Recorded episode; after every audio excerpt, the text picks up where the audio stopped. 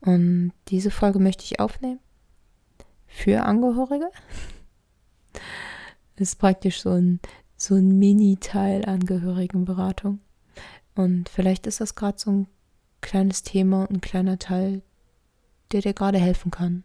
Vielleicht sind ein, zwei, ja, Ansätze dabei, die dir vielleicht in deiner Wut helfen können oder in deiner Scham, dass du wütend bist, denn du liebst ja diesen Menschen und ach, das ist alles so hin und her und, und dein Gehirn und ah und ja, und da ist ja meist niemand und ähm, du bist ja derjenige, der da sein soll und oft werden Angehörige nicht richtig unterstützt werden nicht richtig aufgeklärt und ach, zum Arzt kommt man ja auch nicht immer mit, dann muss man das ja auch absprechen und vielleicht ist auch, auch gar nicht von Seiten des Arztes oder Klinik gewollt. Klar, es gibt Angehörigentag in Kliniken, aber das ist immer so eine Sache, ob das auch angeboten wird, inwieweit man das wahrnehmen kann, wenn du arbeitest, ne?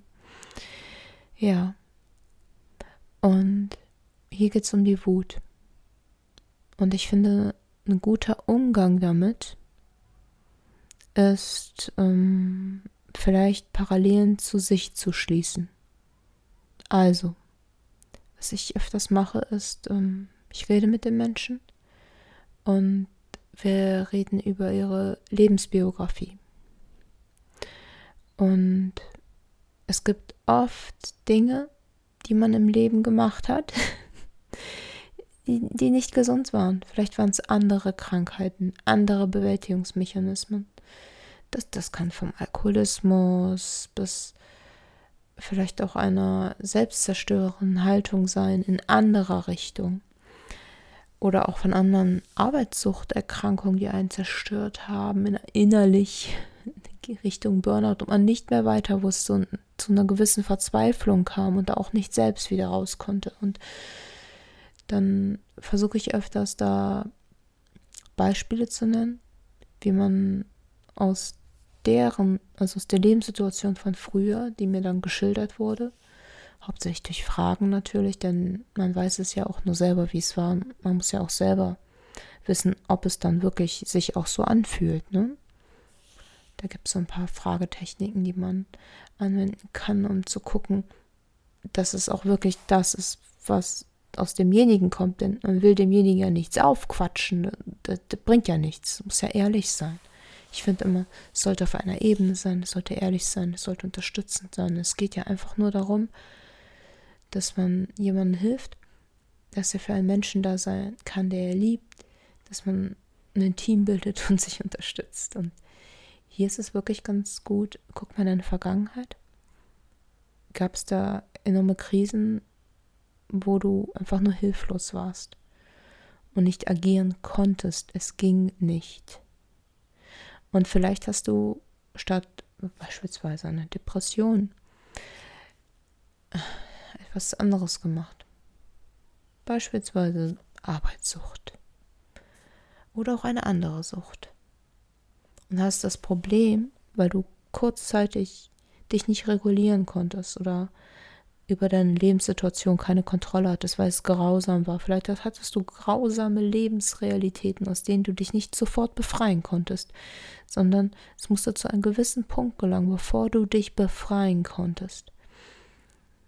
Und diese Phase dann zu spüren und diese kurze Hilflosigkeit und sich vielleicht so ein bisschen hinein zu versetzen in dieses Gefühl.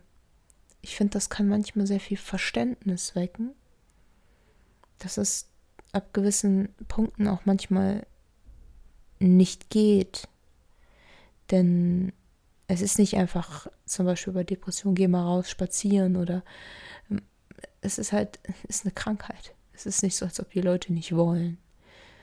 Ähm, es ist ein schwerer Kampf. Und es ist halt äh,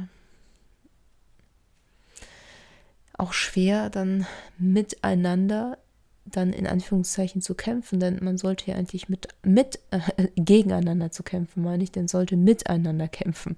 Oh mein Gott, ne? Als Team sollte man miteinander kämpfen und nicht gegeneinander. Und das ist dann auch immer so wichtig zu sehen, dass das dein Partner ist und nicht die Depression. Deswegen versuche ich in meinem Podcast auch immer ganz genau zu sagen, dein Liebster, dein Angehöriger und nicht äh, irgendwie zu sagen, oh, depressiv oder so, weil hinterher ähm, ist das dann so ein Stigmata. Erstens ist ja ein Stigma in unserer Gesellschaft, dass äh, Depression klingt nicht gut, ist nicht gut, ne? es ähm, ist oft mit Faulheit und anderen Sachen verbunden. Äh, Burnout ist viel besser, ne? Burnout ist leistungsorientiert, da, den hat man sich verdient, ne? Ja, aber ähm, in dem Bezug ist dann wichtig, ähm, irgendeine Basis zu finden, wo man vielleicht auch mal im Leben ähnliche Hilflosigkeit hatte, wo man auch was gemacht hat, es vielleicht auch nicht so, ja, gesund war. Und wo man auch einen Weg brauchte, um rauszukommen, länger brauchte, um rauszukommen, Hilfe brauchte, um rauszukommen, dass einiges auch einfach Zeit braucht, auch wenn das manchmal, ah, es nervt, dass es Zeit braucht. Und natürlich geht es hin und zurück und hin und zurück und wir sind alle nur Menschen und diese Wut ist dann eventuell öfters mal da und vielleicht sagst du auch mal Dinge, die echt ungünstig sind. Ungünstig verletzend eventuell. Dann entschuldige dich entschuldige dich. Du, du, du musst nicht perfekt sein. Du bist ein Mensch. Du bist auch selber ein Mensch. Du hast doch Selbstfürsorge für dich zu betreiben. Du musst dich natürlich auch abgrenzen. Du willst für deinen Liebsten da sein. Aber du kannst auch mal falsche Sachen sagen und auch aus Wut. Und man kann auch mal wütend über die Situation werden, denn manchmal am Anfang, bevor man so so diesen ganzen Schritten geht, akzeptieren und so. Oder da muss auch diese Wutphase sein, dass man sieht, ey, das ist ungerecht, das ist, das, das ist total kacke. Und ähm, ja, dann richtet sich die Wut vielleicht manchmal dann ein bisschen gegen den Falschen, wenn man versucht, die Situation so zu akzeptieren, dass der Partner krank ist oder Familienangehöriger. Denn, aber wenn du das dann akzeptierst und diese, diese Wut so ablegen kannst und auch diese Grübekreisläufe oder Selbstvorwürfe oder das einem nicht weiterführt. Und da ist es echt gut zu reden. Rede mit jemandem. Denn wenn das nur in deinem Gehirn ist, das, das wird ewig Kreise laufen. Du musst das rauslassen und dich austauschen. Auf jeden Fall kommst du ja von dieser Wut dann auch ins Akzeptieren. Das heißt, dass du dann auf einer Ebene kommst, wo du es immer noch echt grausam findest, denn die Situation ist nicht schön. Ist nicht schön, ist toll ausgedrückt, ne? Sehr beschönigend. Aber du kommst auf eine Handlungsperspektive. Du kommst auf eine Handlungsebene. Das heißt, du weißt dann, okay, ich könnte mir eine Angehörigengruppe suchen. Vielleicht suchen wir uns als Paar gemeinsam Hilfe. Ich weiß, dass ich mich um mich kümmern muss. Vielleicht sind hier auch ein paar Folgen für Angehörige was für dich, die ich aufgenommen habe. Da sind einige Tipps und Beispiele, wie du selbst für dich sorgen kannst, damit du hinterher auch für den Menschen da sein kannst, den du liebst. Und ich wollte hier in dieser Folge nur sagen, wenn du wütend bist, Wut ist normal, sei nicht böse auf dich, schäm dich nicht, rede darüber. Und es gehört einfach dazu. Und es ist menschlich. Also, ich hoffe, dass diese Folge dir ein bisschen helfen konnte und vielleicht eine Thematik behandelt hat, die dich gerade ein bisschen beschäftigt.